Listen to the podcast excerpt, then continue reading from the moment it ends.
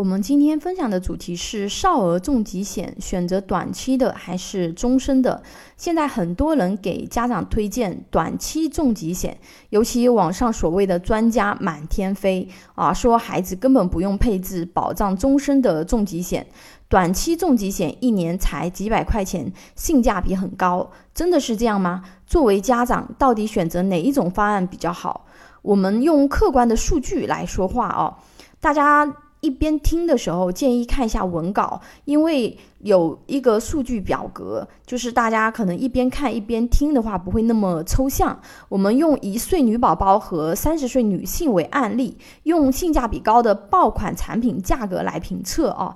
A、B 款产品的话呢，它的基础保障都是包含重大疾病保额五十万啊，不分组可以赔两次，中症保障赔两次，轻症保障赔三次。表格篇幅有限，只把重大疾病的保障和身故保障写上去，轻中症没有写哦。这里备注说明一下哦，保监会对未成年人有保护的，即使是身故赔保额的产品，在十八岁之前也是身故赔保费，十八岁之后啊，身故才赔保额，这个大家要了解一下啊。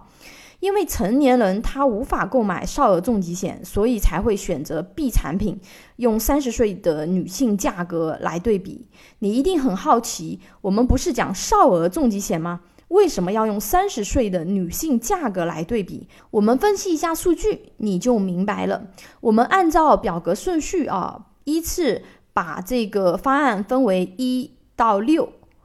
下面分析数据的话呢，我们直接用一到六号方案来描述对比。六个方案保障疾病方面的功能基本上是一致的，主要区别在于保障的周期啊、身故赔付的保障金和现金价值三方面。现金价值呢，指的就是说，呃，保单我如果拿去变现，能够拿回多少钱。二号和四号是短期重疾险保障方案，都是。交二十年啊，保障三十年的方案，如果选取这两个方案的宝宝，他这一生保障五十万的终身重疾险，总花费是多少钱呢？不考虑这三十年间可能因为疾病或者体况的变化，导致未来无法再投保重疾险的这种情况，实际生活中是存在三十年到期以后，因为体况出现变化，无法再投保的风险的。我们也不考虑这个期间发生理赔啊，因为你如果期间发生理赔，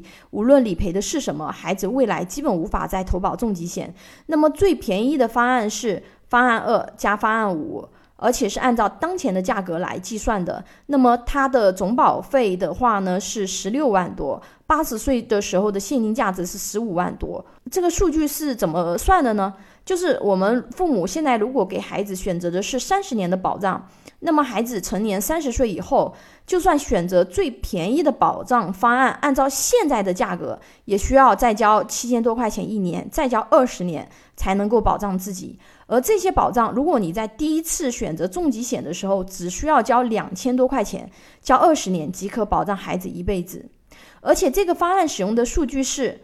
三十年前的数据，我们是按照现在的时点来算的价格。如果说三十年以后，它的保费是会随着通货膨胀不断上涨的。等三十岁的时候，他想买五十万的保额，已经远远不止这个价格了。我们就算按一年百分之二的通货膨胀啊复利计算，三十年以后，五号重疾险的价格很可能是一万一千五百二十元啊，按照百分之二复利计算的哦。那如果说孩子到那个时候还要再交二十年，而且它这个价格还是保障终身身故赔保费的这个产品，哦，那我们按照最便宜的方案二号方案加上未来的五号方案，那么总支出实际可能更接近于二十四万多，而且要交两次二十年的钱啊，你觉得便宜吗？就是如果按照短期的这个方案去选。因为你选了短期的，未来孩子他终身的他还是需要的，等于说他要做两次啊。当然了，对于现金流紧张的家庭，应该优先保障家庭支柱，孩子可以使用短期重疾险过渡一下。父母之爱子，则为之计深远。对于有能力的家长，建议帮小朋友规划保障终身的重疾险。因为短期重疾险只是当前看起来便宜，如果你按照整个家庭去计算，总成本是不便宜的，而且孩子成长过程中还存在未来无法再投保的风险。从理赔概率的角度，也应该选择保障终身的。对理赔概率不明白的朋友，可以点击参看哦。之前分享的什么是消费型重疾险？消费型重疾险合算吗？啊，里面有讲每个年龄阶段它的一个理赔的概率，因为大的一个理赔概率基本是在晚年的时候。有家庭保障规划需求或者不知道自己该怎么选择的朋友，可以关注微信公众号“富贵成长记”或者私信老师咨询。